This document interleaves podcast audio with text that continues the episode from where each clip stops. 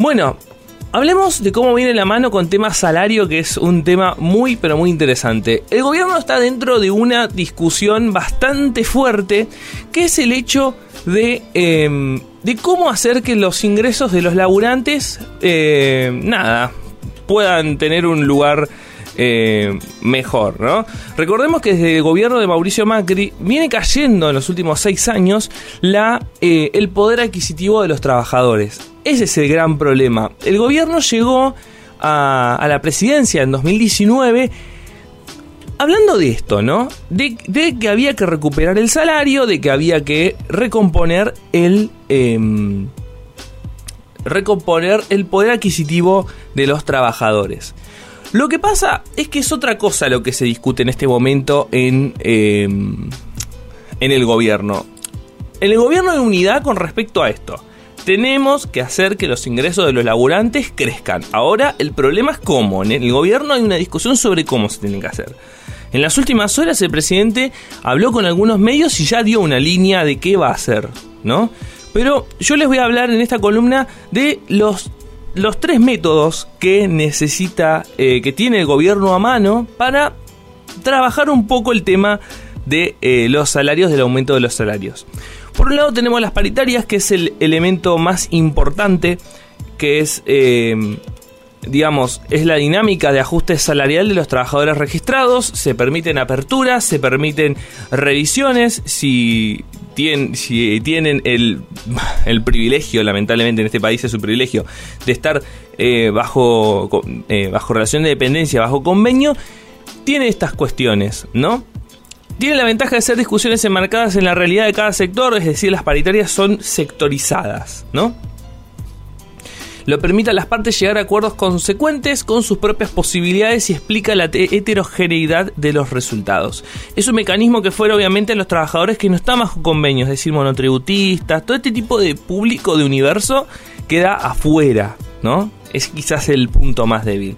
Lo que pasa es que las paritarias se abren y se cierran a cada rato y no sabemos o sea, vienen corriendo de atrás de la inflación. Entonces, más que un mecanismo de recuperación del poder adquisitivo, es un mecanismo de recomposición del salario, que no es lo mismo. Muchos lo usan como sinónimos, pero no es así. Una cosa es recuperar el poder adquisitivo, es decir, que con la plata que, tenemos en los bolsillos, eh, con el salario que recibimos, los trabajadores, eh, se pueda comprar más, ¿no? Y otra cosa es recomponerlo. Es decir, que con esta cantidad puedes comprar lo que comprabas en el mes pasado. Que eso es otra cosa. Por esa razón, hay que tener en cuenta de que la paritaria como mecanismo es un mecanismo que se está empezando a quedar cada vez más eh, rezagado, ¿no? El gobierno entonces está buscando o está viendo cómo hace con eso.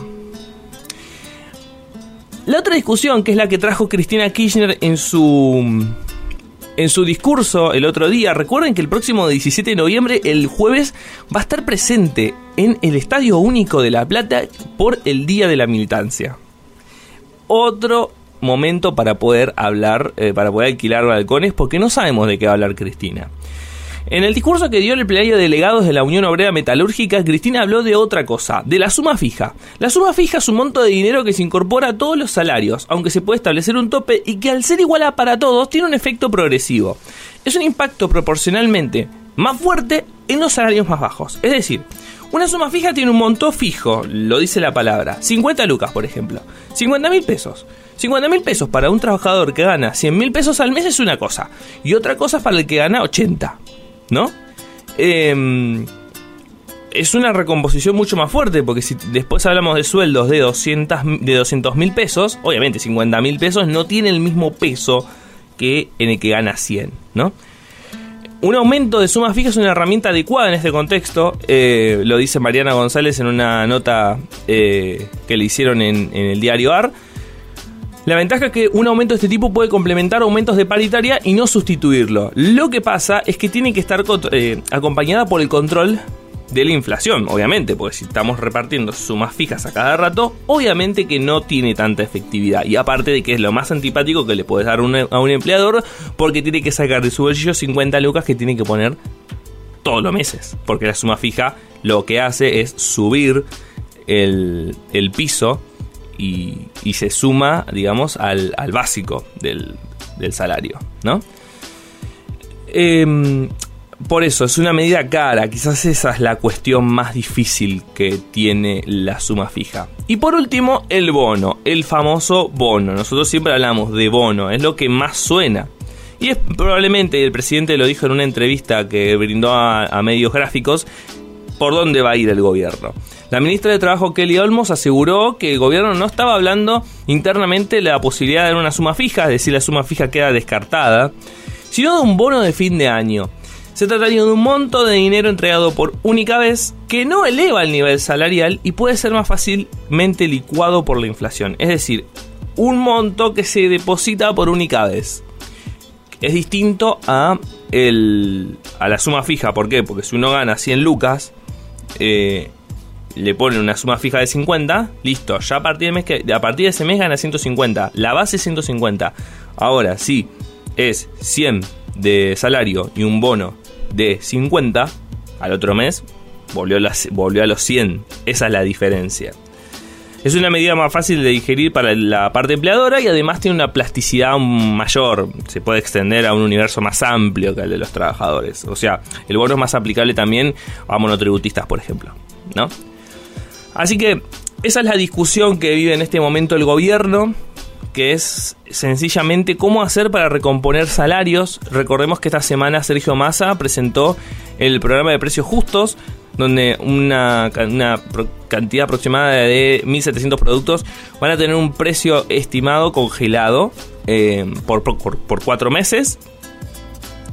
Un acuerdo muy trabajado con las empresas de, de, de alimentos, con los supermercados, con el consumo masivo y eh, la apuesta económica del, de, Sergio Massa como, como ministro de Economía, ¿no? Todos sabemos de que si Massa logra da encontrarle la vuelta al tema de la inflación, quizás sea candidato presidencial. Eso lo vamos a ver en otro, en otro momento, en otra columna. Pero bueno, esta es la discusión. Hablemos de la cuestión eh, del el salario de los trabajadores. Es una obviedad y muchísimos de los entrevistados que hemos escuchado en la mesa de los de atrás los lo remarcan. No se puede más, no se puede más porque el, el salario de los trabajadores ha quedado licuado, elijan el adjetivo que ustedes quieran, ha quedado eh, pasado por arriba, lamentablemente, y hay que encontrar la manera de cómo recomponer esas cuestiones, ¿no? Muchos dicen también de que la cuestión de la suma fija no se hace porque los municipios, que serían los, eh, digamos, los empleadores con menos caja, vamos a decir, en el Estado, el municipio se supone, tiene lógica, tiene muchísimos menos recursos que, eh, que el... Que, que otras cosas, que otros entes del Estado, ¿no? Que, que, que no sean eh, el gobierno provincial ni hablar del gobierno nacional. Por eso, tener en cuenta esa cuestión. Eh, y por eso se inclina más un bono. Hay que ver qué pasa. Eh, esta semana también se habló mucho de elecciones, no me voy a meter en eso porque la semana pasada hicimos como un pantallazo de la interna de, ambos, de ambas coaliciones. Los invito a que vayan a Spotify y escuchen la, la columna que hice el día domingo anterior. Y nada, es eso. Es más que nada esta la, la cuestión que viene con, con temas salario, con temas paritarias. Eh, vamos a estar, obviamente, hablando acá en los de atrás, cuando sea pertinente, de la cuestión salarial. Pero para darles un pantallazo, para ver cómo viene la mano, esto fue la, la columna de política y economía. Vamos a una tanda eh, y en un ratito volvemos. Vamos a estar hablando de ambiente, de la COP27, así que quédense que preparamos una columna especial por este asunto, así que los invito a que se queden y escuchen más o menos el pantallazo que tenemos sobre esto. Vamos a una tanda y algunas cositas más y después seguimos con más de los de atrás.